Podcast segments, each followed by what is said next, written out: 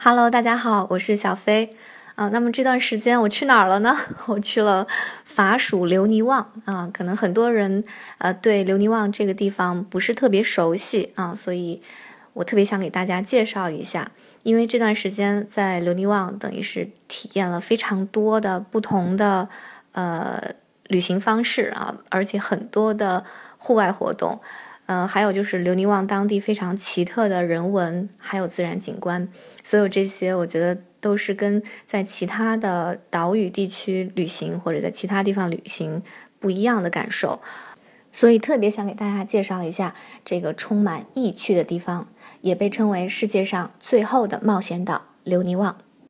那么我们呢是从巴黎出发，巴黎呢有两个机场，一个是北面的戴高乐机场，啊，一个是南面的奥利机场啊，这个两个比较大的机场，当然还有其他的一些小机场。那我们是从奥利机场出发，直飞啊，飞留尼旺，呃，一共是十一个小时才到了这个法国的海外省留尼旺。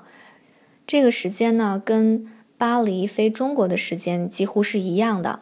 呃，只是从留尼旺飞中国呢，也几乎是十个小时，只是方向不同。呃，所以说，不论你是从中国出发还是从法国出发，飞留尼旺还都是蛮远的。但是呢，这个地方每年都吸引了大批的呃法国人，还有其他国家的，特别是欧洲人去旅行和探险，甚至呢，因为爱上那里而长期定居。我这次是接触了几个法国人在当地的家庭啊，都是，呃，有的是因为偶然的原因，有的是因为其他工作的原因来到这里，结果就爱上这里，然后一住就是十年，甚至是三十年。那这里到底是怎么样一个地方呢？我来给大家好好的介绍一下。呃，了解留尼旺，留尼旺的内容真的是太多了啊。那我觉得了解留尼旺的话，我们可以抓住几个关键词啊。第一个关键词就是。海外省，留尼旺呢是法国的海外省。什么叫海外省呢？就是法国本土以外的省级行政区。法国呢现在是有四个海外省，啊，包括留尼旺、马提尼克、瓜德罗普，还有法属圭亚那。那么留尼旺在这四个海外省里面呢是人口最多的，它有八十五万人口，呃，但是它的面积并不是最大的，最大的是法属圭亚那。除了海外省呢，法国还有一些其他的海外领地啊，但是不是省级的行政区划。这些地方呢，大多数是岛屿，呃，比较出名的有塔希提岛，呃，也被译作大溪地啊。塔希提呢，就是在法属波利尼西亚群岛里面的一个岛。好，那说回法国的海外省啊，海外省是与法国本土拥有同等的教育、福利还有社会制度，这都是一样的。这里面。这个地方就是法国的延伸啊，所以说用法国签证，你就可以直接来旅游。另外呢，对中国游客呢，留尼旺也有专门的旅游落地签啊，这个就是需要你跟有这种签证办理资质的旅行社进行咨询就可以办理了。好，那我们对第一个关键词就是海外省有了一个了解啊，就是留尼旺它就是可以理解为呃一个法国的省，只是它的土壤。在地理位置上跟法国本土并没有接壤，啊，包括欧盟对它的定义也是，它是欧盟大陆之外的，但是是行使一切欧盟权利的一个地区。好，那第二个关键词呢是火山岛，呃，因为我觉得有必要介绍一下留尼旺岛的这个成因还有历史，这样的话，你对它为什么会形成今天的这个样子，我们就很好理解了。先说位置啊，留尼旺岛它是在印度洋上的一个岛屿，呃，它的西面呢是马达加斯加岛，东面呢是毛里求斯岛，它整体的位置呢是在非洲最底端的东面，在印度大陆的下面，它再往南就是南极洲了啊，它就是在南极洲上面。我们看地图呢，我总觉得 非洲就像一个大的甜筒冰淇淋啊，呃，它的这个形状。那留尼旺的水平方向呢，就是在甜筒被手握着的这个底端的那里。在六千五百万年前，印度大陆呢就是在如今的留尼旺的这个位置。但是随着地壳的运动啊，印度大陆呢是一路向北迁移，而这条板块啊，这条地壳板块的海面下面呢，平原它也是整体的迁移。在板块下面的火山口经常会喷发，火山口的位置是不变的，但是地壳在动，所以每一次喷发，每一个喷发口跃出海面，都形成了一个岛屿。那慢慢的，随着地壳的运动，这就形成了一个岛屿群，这就是我们今天的马斯克林群岛。那么在这一系列的岛屿中呢，留尼旺是最后一个，也是最年轻的火山岛，它只有三百万年的历史。那这里面我就要提到一个中文翻译的误会，呃，留尼旺呢，它是一个火山喷发形成的岛屿，它的地貌主要是火山地貌。留尼旺有三个非常著名的陡状山谷，那么法语呢是叫 c i q 这个英文字母的呃写写法就是 C A R Q U E c i q 那结果就是被很多旅行社还有中文网站就翻译为冰斗。呃 c i q 呢确实是有这个冰斗的意思啊，但是在这里它主要指的是圆形的这个意思。在地质学上呢 s i k 有冰斗的意思，也有围谷、圆谷的意思，就是围起来的围啊，圆形的圆。呃，还还有就是因为法国的马戏团啊，它很多都是这种流动的，它演出的时候呢，会到各个村镇啊，临时搭棚，搭成这个圆形的帐篷啊，然后在里面表演马戏。所以呢 s i k 就是这个法语词圆形，它也代指马戏团。好，结果就看到很多的中文资料，把留尼旺岛上的这个三个 s i k 大部分都翻译成冰斗。那冰斗呢，它是特指冰川侵蚀而形成的漏斗形的地貌，这个跟留尼旺的这些远古的形成是根本没有关系的啊。另外还有人，我看到有人直接就翻译成马戏团的，那就太搞笑了啊。呃，所以这里面正确的翻译应该是什么呢？应该是尾谷啊，或者远古。这个岛上有三个著名的 s i k 分别是马法特维谷、萨拉季维谷，呃，还有希拉奥维谷。这次的话呢，我三个维谷都去了，呃，印象比较深的是马法特维谷，呃，因为这个维谷它是没有车路的，就车是到达不了的。到达这个维谷的底部呢，只能有两种方式啊，一个是步行，一个是坐直升飞机。维谷的底部是一个世外桃源一样的一个小村庄啊，它有个名字叫 La Nouvelle，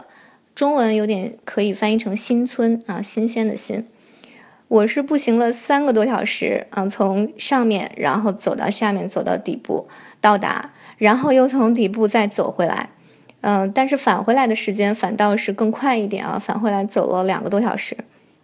这种围谷呢，我看起来就有点像那种客家的围屋啊。围屋是我们人自己建的，有防护作用的这种建筑群。但是留尼旺的这三个围谷呢，是天然形成的一种保护屏障。所以说，这三个围谷的名字其实都是跟当时的逃到这个围谷的第一个奴隶的名字来命名的。比如说马法特围谷，它就是第一个跑到这里的来躲藏的这个。奴隶，他的名字叫马法特，所以这里叫马法特维谷。然后另外的萨拉季还有希拉奥也都是这个意思。那我们现在走过去就已经是很危险，而且很难走了。那个路是非常难走的，然后落差也很大。那我们可以想象啊，在几百年前还没有路的时候啊，这些奴隶他想逃到这个维谷，行走起来是多么艰难。但也正因为如此啊，他们才可以呃。逃出来这个种植园，然后到自己的这个世外桃源去生活，呃，因为很难有人能够追得过来，而且进进到谷地之后也很难走得出去。现在呢，这个下面围谷的这个村子里啊，据说是有一百人左右，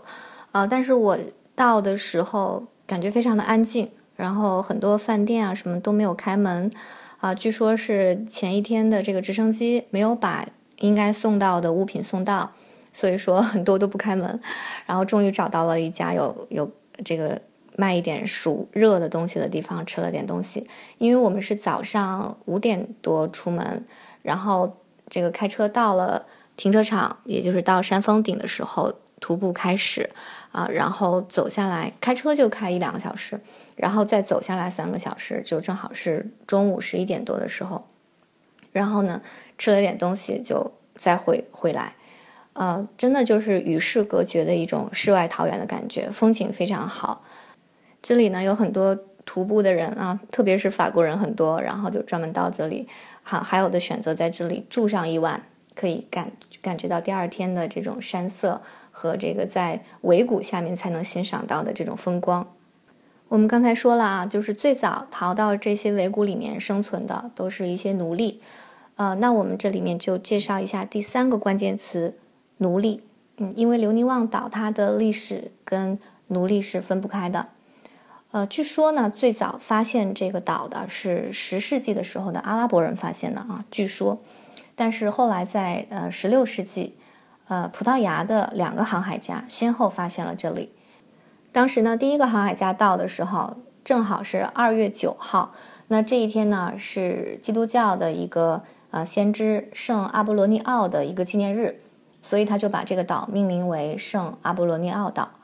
后来呢，呃。第二位航海家啊，他的名字叫马斯克林，他发现了这边的群岛。那这个留尼旺岛呢，就又和旁边的呃毛里求斯岛，还有周边的几个群岛就一起整合，被命名为马斯克林群岛。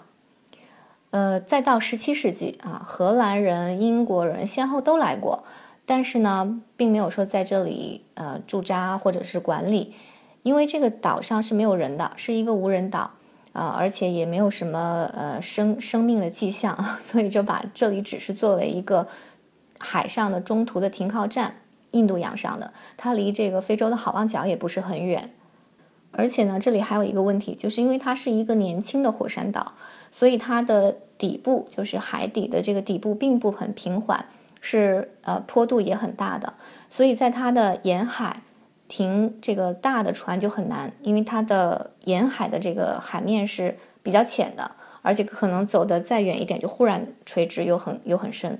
所以很多船是没有办法直接停到这个岸边的啊。所以说它作为一个呃中转岛也不是特别的理想。后来啊，再后来就是一六四二年，法国人来了。那法国人呢，把它命名为当时的啊皇室波旁王朝的这个名字来命名，叫做波旁岛。法国人发现这个岛以后呢，有一个挺有意思的小插曲啊，因为谁都没有把这个岛太当回事啊，没有什么感觉，没有什么资源，呃，也没有呃原始人可以去控制，可以去殖民。呃，在一六四六年的时候啊，法国抓了十二名的这个叛变者，是在旁边的马达加斯加岛上抓到的。然后呢，就把这十二名叛变者呢遗弃或者说是流放在了当时的这个波旁岛，也就是今天的留尼旺岛。对他们来讲，等于是一种呃流放和惩罚。但是没想到啊，三年后法国人 再来的时候，本来是原来打算是来收尸的，结果发现这十二个人不仅没死，而且还比以前更壮、更精神了。这个时候法国人才意识到，哎，这个地方这个岛。是人类可以居住的岛，它是有资源的，也不是那么荒凉，所以呢，法国就开始有意的往这个岛上输送，呃，人啊，定期居住的人，而且是作为前面首期的这些殖民者。啊，当时还有一个故事，就是啊，法国是派了五艘船啊过来登这个岛做首批的常住民，结果呢，只有一艘船顺利的登岛，啊，这个船的名字叫做圣丹尼号。那它登陆的地方啊，这个城市也变成了现在的首府，就叫圣丹尼。那么整个留尼旺岛，它因为是一个岛嘛，环形的，整个的沿着它的环海岸线，环形的海岸线都被切成分成分割成一个一个城市。然后它的名字基本上都是圣什么什么，都是以基督教的这个先知来命名的啊。只有一个城市是特别例外的，就是 Le Tampon 啊，这个城市是不靠海岸线，没有海岸线的。而且呢，很多这个城市靠海岸线往里走，它都是一种山峰状的，有高地，然后靠海的这边有很窄的平缓的地带，所以很多这些城市都有它的上城区和下城区啊，就是高高地和低地。所以说呢，很有可能你跟别人住在同一个城市，但是你们看到的风光是完全不一样的啊，有的是在高处，有的是在低处。风光都很好啊，而且高处也能直接看到海岸线，就是直接面海。呃，反倒可能高处的交通要更方便一点，虽然它是山路不好走，但是呢，下面挨海的地方，因为它非常的狭长，在海边呢，很多路都是很窄，所以说经常会有堵车的情况。啊，好，我们刚才是说到啊，它被命名为波旁岛啊，法国人开始重视这个岛。那么在大革命期间呢，波旁王室又被废啊，波旁岛又改名为留尼旺，这是第一次改名为留尼旺。呃，什么意思呢？留尼旺在法语里面是联合，呃，会议、结合、联合的意思，就是 La Réunion。那它指的当时指的是马赛联邦还有国民卫队的这个革命队伍的联合。这就是第一次啊，留尼旺岛被命名为留尼旺啊，它拉黑运用这个名字的出现。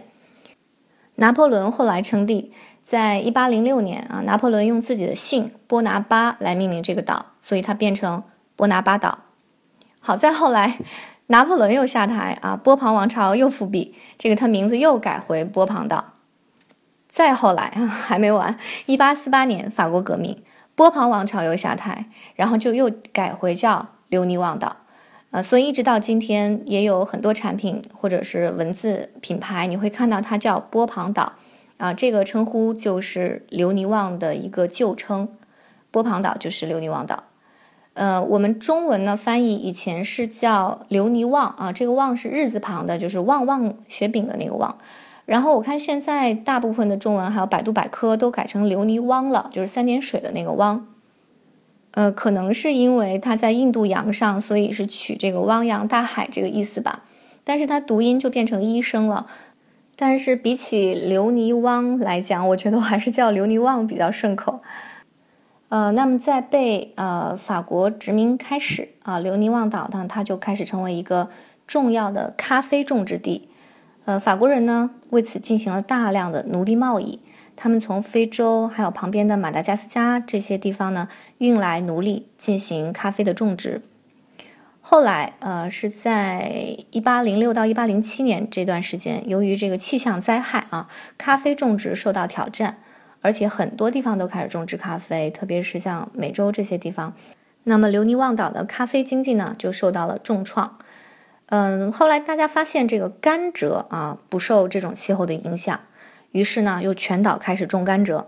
甘蔗是可以做什么呢？甘蔗可以制糖，而且也可以酿朗姆酒。朗姆酒是非常受西方人喜爱的一种烈酒啊，它就是用甘蔗来酿的。留尼旺现在还有一个很著名的甘蔗博物馆。这个就是在原来的真实的甘蔗制糖工厂里面建的啊，它有五层楼那么高，我也去参观了。它这个展览馆做的很现代啊，通过声音效果各种来详细介绍了留尼旺甘蔗加工的历史。这个呢也是留尼旺经济最繁荣的时期。呃，后来的留尼旺有钱的这些家族啊，基本上都是当时的制糖厂的厂主，或者是甘蔗种植园的种植园主。但是呢，这个甘蔗的种植呢，又是好景不长啊。在后来一八五八年差不多这个时候，欧洲呢开始使用甜菜来制糖了。欧洲人很爱吃糖，对吧？但一开始找不到这个制糖的原料，后来发现甜菜是可以制糖。但欧洲的呃气候不太适合种甘蔗，但是很适合种甜菜。于是呢，对甘蔗这个糖的依赖就减少了。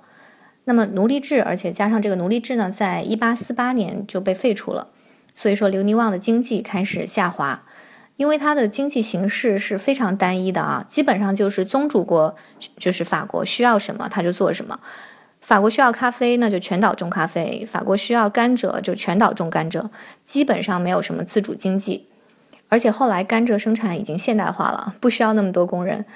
原来需要几百个工人做的事啊，现在用机器一个人控制就完成了。而且呢，糖也出现了替代品。所以岛上的这个经济呢就急转直下。那么从留尼旺的历史可以看出啊，它的比如说它更名啊，还有它的经济各种作用，基本上它是完全根据法国的政局变动而变化的啊。法国怎么变化，它这边就有相应的变化。那我们再说下一个关键词就是华人啊。留尼旺岛为什么跟中国人有关系呢？而且关系还挺大的。在留尼旺岛上，现在华人也是非常重要的一个呃族群。在一八四八年奴隶制废除之后呢，当时的这个种植业啊还是需要很多人手的，所以说法国政府呢就开始从世界各地啊招募签约工人，主要是从印度啊还有中国就引进了很多劳工。那么印度呢，有信仰印度教的人，也有信仰伊斯兰教的印度人，但是岛上的居民还是把信仰伊斯兰教的印度人称为阿拉伯人。所以，如果你到留尼旺岛说有阿拉伯人，他们指的这个阿拉伯人是指信奉伊斯兰教的印度人啊，跟真正的阿拉伯人没有什么关系。那么从中国引进的劳工呢，就大部分是从广东，而且是从广东的梅县啊，客家人都大部分来自于那里。呃，这些工人呢，大部分都是有正式的劳动合同的，而且有很明确的文字记录。但是当时呢，是因为语言不通啊，呃，当时的法国人给中国劳工进行登记的时候，因为搞不清中国人的名和姓，所以呢，就按他们之间互相称呼这个称谓啊，来作为他们的姓，前面呢再加一个法国的名字做名。啊，所以就出现了很多以“阿”开头的姓，因为大部分是广东人，他们互相的称呼基本上都是啊阿明、阿广、阿公啊、阿敏、阿成啊，结果就好多华人在这里都叫，比如说弗朗索瓦、阿明啊、皮埃尔、阿童啊等等这样子，这个就是呃这些华人为什么他们的姓在这边很奇怪的这个原因。啊，还有值得一提的就是，啊，留尼旺有一个省议员啊，因为留尼旺是个省嘛，他有个省议员，代表留尼旺的这个议员就是一位客家华人的后代，呃，他的中文名是曾宪建啊，但是在法语里面他的姓是阿坤，呃，我不知道是哪一个字，可能有点像乾坤的坤啊，或者是昆仑山的昆这种，他是到这个至今为止啊，在历史上法国议员里面唯一的一位。呃，华裔的议员，因为法国是每一个省都有一个议员嘛，那代表这个留尼旺省的曾经就是他。后来呢，他就是做回留尼旺的这个一个市长。这个市叫什么呢？这个市叫 Le Tampon。我们刚才说了，这个沿海边的那些市的名字都是跟基督教的一个圣人或者先贤有关的，都叫圣什么什么。但这个城市它是没有海岸线的，它不是靠海的，它是在里面啊内陆。然后它叫 Le Tampon，法语里面 Le Tampon 呢是印章、呃邮票这种意思的，就说明这个地方很有可能以前是进行一些签约呀、做活动啊、一些机机要机构的这个所在地，所以它叫 Le Tampon。但是中文网站我看了一下，就是很多都翻译成顶棒市，就是顶呱呱顶好的顶，然后英镑的镑，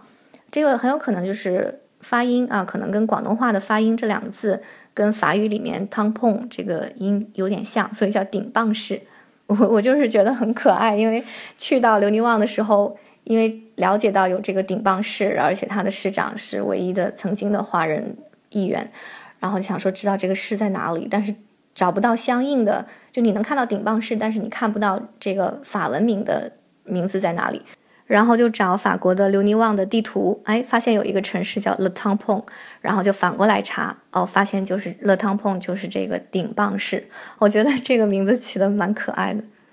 那么的确是在顶棒市啊，有很多华人居住着，很多华人。而且你去顶邦市，我也去了，能看到很多华人的宗祠啊，还有包括一个叫梅县公司，还有关帝庙啊，还有很多华人开的店。但是呢，经过几代的融合和更替啊，大部分的华人后裔已经都不会说广东话，或者是不会说中文了。现在在留尼旺的华人呢，大约有四万多人，占留尼旺总人口的百分之五左右啊。留尼旺总人口是八十五万人，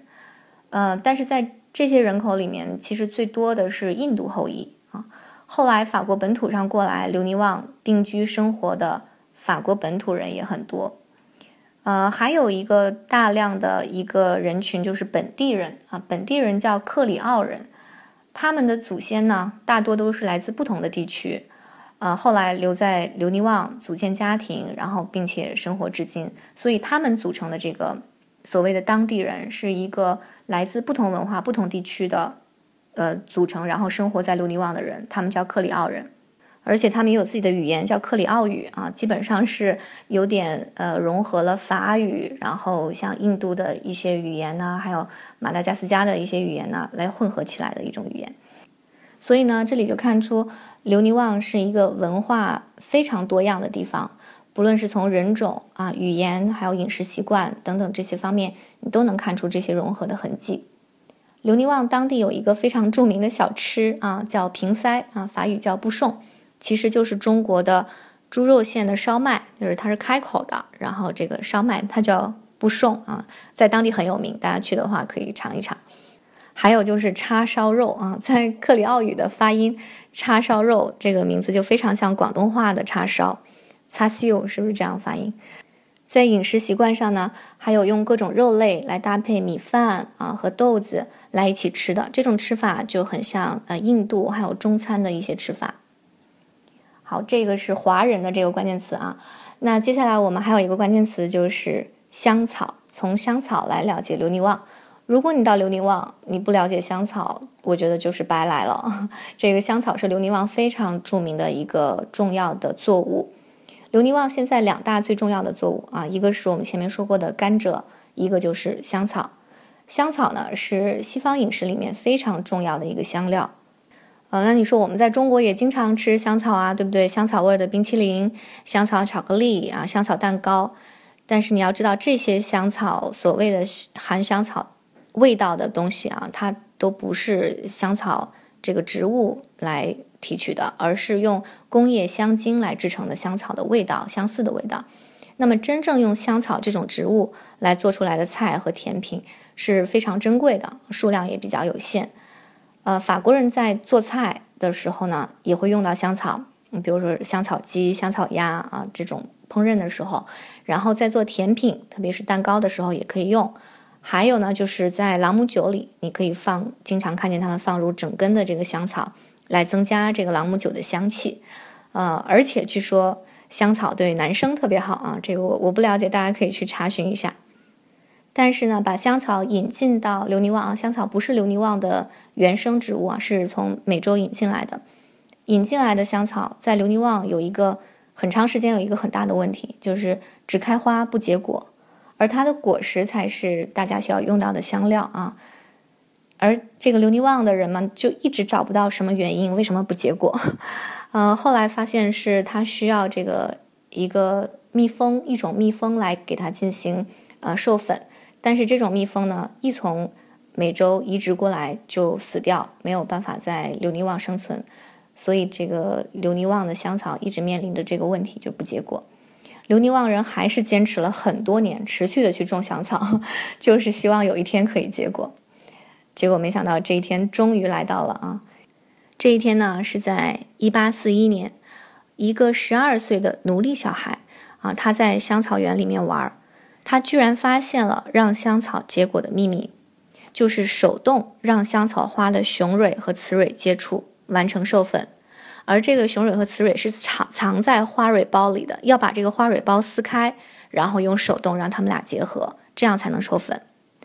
从此呢，这个香草的秘密就被大家知道了。于是呢，香草也成为了一个拯救留尼旺经济的一个作物。留尼旺到现在都是世界上生产香草最多的地区，而且也是品质最好的。啊，大家到留尼旺的话，一定要尝试一下，而且要去到。香草制作生产的地方来详细的了解什么是好的香草和不好的香草，因为市场上在琉璃旺的市场上有很多香草去呃销售，但是很有可能你买到的并不是好的香草。这个小朋友的名字呢叫做埃德蒙阿尔比斯。香草呢是一种需要人工附加值很高的一种作物，呃，因为它的它花很漂亮啊，香草的花有点像蝴蝶兰。但是它开花的时间非常短，它的花期只有二十四个小时，呃，所以说你要完成这个授粉的工作，就需要在它开花的这个二十四小时之内完成每一朵花的手工授粉。之后呢，还要经过几个月的加工流程，才能制作出香气袭人的食用香草。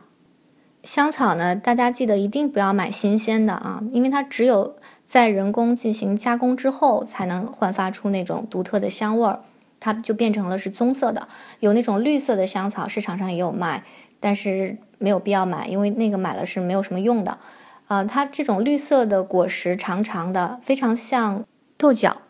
就是每一根啊，绿色的、长长的，我刚看到的时候就以为是豆角，结果它就是香草荚啊，这个香草的果实。但它呢，只有在经过，比如说加热、蒸馏，然后自然晒干，种种的工序之后啊，才能成为有食用价值的这种充满香气的棕色的香草。好，接下来呢，我们说一下留尼旺的现状啊。留尼旺虽然是殖民地出身，但是由于它之前是没有原住民的，而且在法国文化呃进入之前呢，它也没有独立的民族文化，所以说它并没有成为一个独立国家。而且这里的人呢，虽然是来自世界各地，但是经过多年的融合，还有法国文化的熏陶，他们已经成为非常独特的法国领土。现在岛上的经济呢，主要是以旅游业为主啊，大部分生活材料还是需要进口。在留尼旺岛呢，我会发现一个很奇怪的事情，就是你吃海鲜不是特别容易的一件事情，还挺奢侈的。呃，按理说，在一个海岛上，而且又是印度洋的海岛上，那它的水产应该是多么的丰富啊！但其实它很多海鲜却都需要进口，这是为什么呢？因为在印度洋上。呃，很多的海鲜是被大的国际的渔业集团、渔业公司去进行捕获的，所以说呢，到留尼旺近海处的海鲜就越来越少，所以搞得留尼旺当地人就很难再啊捕到很丰富的海鲜。那这就把它造成，虽然是印度洋上的一个海岛，但是海鲜却大部分是要进口的，而且价格还啊挺昂贵。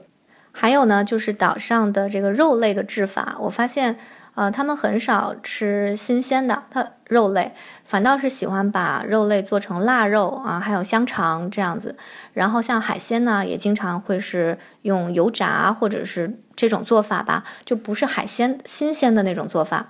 那我觉得很有可能是跟它的储存条件啊，还有就是它大部分都要依赖进口有关。比如说它的羊肉，嗯，你去超市看，基本上它的羊肉全都是来自啊新西兰。然后像牛肉的话，大部分是来自澳大利亚或者是法国本土，就是大部分还是需要呃进口。所以说呃生活成本我觉得还是有点高，在饮食这个方面。当然了，这个水果蔬菜是应有尽有的，是非常多的。但是有一些呃我们所很容易。得到的水果蔬菜反倒它没有。现在的留尼旺呢，经济的很大一部分都是差不多有一半啊，是来自于法国政府的支持。所以我想留尼旺他也并不想独立啊，因为他需要这个法国的财政的支持。同时呢，留尼旺人对法国的文化认同感也是很强的。但是现在岛上很多的年轻人啊，还是希望能够到法国本土去工作和生活。留尼旺的失业率现在也很高，呃，因为有国家的福利支持，所以整体来说人民的生活还是很舒适的。但是这样也会就这种舒适也会造成一些人精神空虚，甚至呢造成自杀率上升的这样一种状况。留尼旺因为它是火山岛，所以有很多火山喷发形成的一些小小山峰，所以它很多的地方你要去的地方都是要走山路。那是有这个车车路的啊，车道的，但是车道非常的狭窄，呃，山地也很险要，转弯非常的多。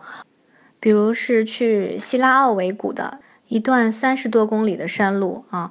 居然有四百二十多个转弯，而且很多的转弯都是那种有一百八十度的这种大转弯。直接就转，没有什么，就角度非常的狭窄，非常小，而且不是平路哦，它是要上山下山这种有落差的路，车子要又同时爬坡，又要一个急转弯，而且所有的这些山路又都是双向的，我特别害怕对面有来车，但是对面经常有来车，而且我们去啊希拉奥的时候还碰上了呃当地的一个自行车比赛，有点像环法那种。不停的有各种人骑自行车上来，而且都是连起来，然后还有啊医护车跟着，还有摩托车跟着，所以特别可怕。但是我觉得他们好像当地人都不害怕，而且那些运动员也不害怕。整个骑车的人最少有几百人，整个的这个山路都被堵住，而且就是我们就开得很谨慎，但感觉当地人并不怎么害怕。这个呢就是留尼旺啊，绝美的自然风光与野性并存。但我想这也正是因为有。这些有点野性的挑战的自然地貌，所以使留尼旺呢能够成为冒险者还有户外运动爱好者的乐园。在留尼旺呢，你可以体验的户外运动非常多啊，有浮潜、滑翔伞、冲浪啊、直升机，还有最多的是徒步，还有攀岩、漂流，应有尽有。你会经常看到有那种，我我就有遇到过这种法国的法国人背好大一个包，特别是有些女生很瘦，但是那个背包感觉就是她半个身体都是背包了，但是她可以一路走啊，不用不是自驾，而是想用徒步的方式去浏览整个的呃留尼旺。我特别佩服这些人，他们可以一天走五到八个小时，然后找到下一个呃歇脚的地方，然后第二天继续走。而不是说，呃，像一般的徒步者开车到某地，然后走过去，然后再走回来再开车。他们全程都是用脚步来走。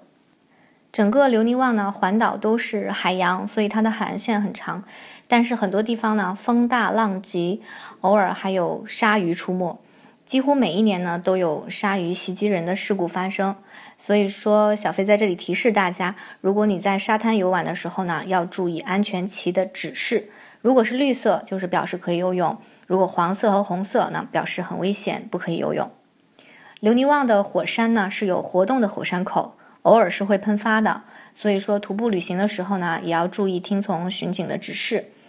我们就是 在走到富尔内斯火山的时候，其实当天特别有运气，我们是呃已经住在离呃这个火山口徒步那里最近的地方，然后最近的地方也要开车一个半小时才能到。然后第二天早上四点半起床，然后开到上面去，就正好看到了日出，而且结果当时就遇上了一个侧火山的喷发。那这个时候呢，我们就是沿着呃富尔内斯的这个火山走，走了三个多小时，结果就还有半个小时的路程就要到火山峰最高处的时候，因为到了这个火山峰最高处，你就可以俯瞰整个的火山各个火山口，而且可以近距离的看。正在喷发的那个火山，这个距离一般来讲是比较安全的。但是呢，就在我们还有三十分钟的路程就能达到呃火山峰最高点的时候，结果就被这个巡警用直升机喊话啊，说前面危险，要求我们立刻返回。所以说非常遗憾啊，我们没有能够在呃富尔内斯火山最高点看到火山喷发的情景，还有就是最大火山口的全貌。但是毕竟 保命重要，所以我们还是乖乖听话折返。因为如果你不折返的话，他们还有地面的啊这个巡警，他用直升飞机调到各个地方，然后来强迫你往回走。但是我们知道，也有人比我们走得快的，就提前到达了峰顶，能够看到特别好的景象啊。那他们呃也可能是会被直升飞机啊马上送回来，或者也有的走得快的可以折返回来。呃，这里想要告诉大家的就是，呃，富尔内斯火山非常漂亮啊，值得去徒步走来看看。它的地表就有点像是在火星上一样啊，因为它呃是由这个很近期的这个火山熔岩形成的，所以说什么植被都没有，然后全都是火山岩，呃，走起来也很很不平啊，但是但是非常的漂亮。而且在早上的时候，你会看到从火山岩里面冒出来的那种蒸汽，就是它晚上的蒸汽随着早上太阳升起来升腾，感觉你就像走在呃云雾里，真的就像走在火星上或者是月球上一样，所以值得一走。但是呢，火山岩非常的尖锐，如果你不小心滑倒的话，你如果用手撑地会划破你手的皮肤，如果头碰到地也会划破这个脸上的皮肤，所以说。一定要选好，呃，这个登山鞋也很重要，就是你要选择那种对脚踝有保护作用的，它能保护到保护到脚踝的登山鞋，而且鞋底是可以防滑的啊。那这样的鞋呢就可以选择。当然，我是觉得真的非常累，我不知道如果还有第二次机会，我愿不愿意走？我觉得可能不会走，真的是太艰难了。呃，那这个里面就说到，呃，留尼旺现在的值得去旅游的地方啊。还有呢，就是留尼旺的美食，我觉得也可以介绍一下。呃，留尼旺的果、水果和蔬菜是非常的丰富的。你去到它的市场，它有几个市场非常出名啊，圣保罗市场啊，圣皮埃尔市场都不错。这个这个市场的几乎大部分的产品我都叫不出来名字，然后都是拿着个 Google 不停的在根据它写的法语名来确认到底中文叫什么。然后很多植物。我们也不知道怎么吃，都是要咨询卖家才知道。在所有的这个蔬菜里面呢，最受当地人欢迎的一个蔬菜是树树。叔叔呢是法语啊，在法语里面是亲爱的宝贝的意思。那其实它就是中文的佛手瓜。呃，佛手瓜呢营养非常丰富啊，果实的含锌量也非常高，对这个儿童的智力发育非常好，而且好像也是对呃男生也很好，还可以缓解老年人的视力衰退。据说，那么在当地呢，刘尼旺呢，他是把这个叔叔就是佛手瓜。用各种办法来做，蒸、煮、炒，甚至生吃、做沙拉都可以。吃的时候呢，是要把外面的表皮削掉啊，就是吃整个里面的这个果肉。呃，当地人是用各种办法来做佛手瓜美食啊，可以说是排名第一的国民蔬菜。还有很多对我们来说是水果的作物，但是在果实成熟之前呢，当地人是把它用来做菜吃。比如说什么呢？比如说香蕉啊，他们的那个香蕉花，每一层香蕉花里面藏着非常小的小小香蕉，还没有长成果实的香蕉。那么他们会把这个香蕉花，还有这个未成熟的香蕉摘下来做成菜来吃。还有就是一种菠萝蜜，菠萝蜜，我相信你看到的时候，你不会相信那个是菠菠萝蜜的，它就是没有成熟的果实，然后摘下来，把里面的这个果肉切碎啊，然后放到菜里来做。这个是把水果当蔬菜，然后还有呢，就是把蔬菜当水果。呃，有一种番茄，当地的番茄，我是以为可以做菜的，因为当时需要番茄，我想做，我觉得特别好玩，带个瓣儿。然后结果这个番茄我问了一下，是水果，它吃法就是切开啊，然后里面的果肉是颗粒的，你用勺子挖着吃就可以，非常的甜美。然后我们也尝了，的确是很好吃。还有一个我最喜欢的当地的果实是叫空巴瓦，呃。查了一下中文是叫建叶橙，那它吃的呢是它的皮，就是把它的皮摩擦，呃磨碎，然后撒在菜里，这样的话是有非常清新又香的这个味道，它可以既开胃又清爽，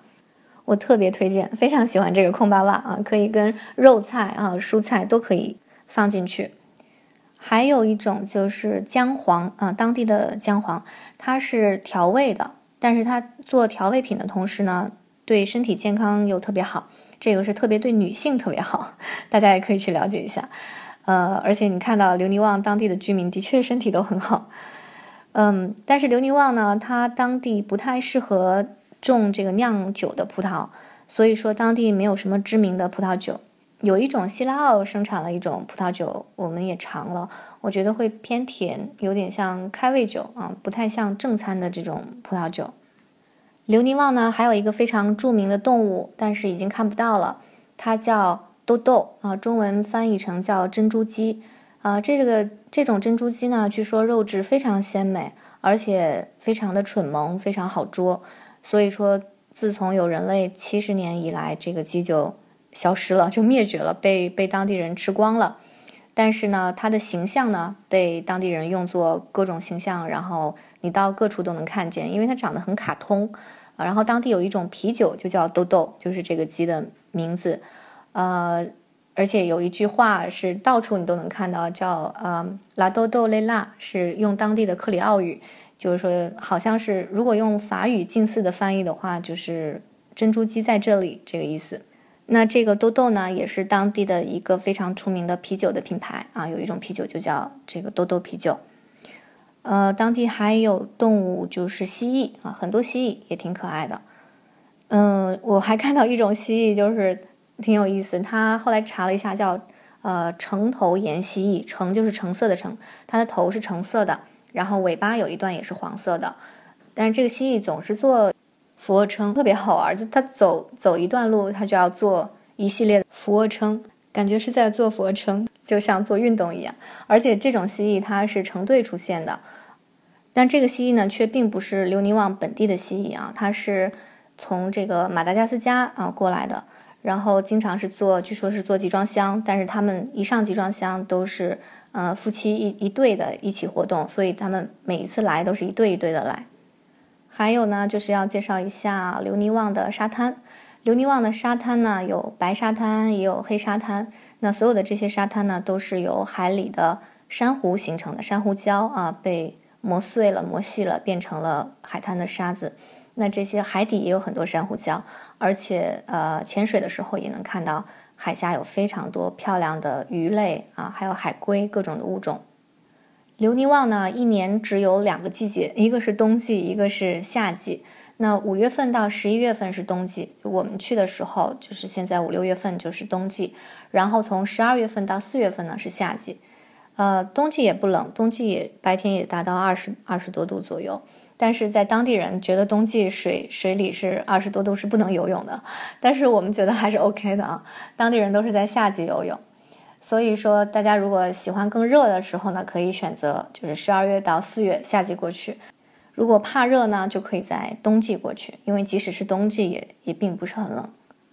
好啦，这一期就是给大家介绍了一下法属留尼旺这个在印度洋上面的冒险岛，呃。中国好像是从广州有飞留尼旺的直飞飞机，所以如果大家从中国出发想去留尼旺旅游的话，可以咨询一下。OK，不知道我的介绍能不能让大家对留尼旺有一个比较清晰的一个认识？我觉得如果你喜欢海岛风光，喜欢不一样的自然风貌啊，而且喜欢各种运动的话，留尼旺还是一个非常值得去的地方。好，今天的节目就到这里。啊，如果大家想买酒的话，还可以去淘宝“小飞说红酒”去看一下，我们有来自新世界的智利的酒，还有阿根廷的酒、澳大澳大利亚的酒都有，还有旧世界的，比如说意大利和法国的酒。啊，我觉得喝着葡萄酒，然后去点你喜欢的地方，啊，感受一下不同的人文和风貌。嗯，希望大家都能有好的心情来享受更好的生活。谢谢大家，我是小飞，欢迎收听小飞说法国，我们下期见。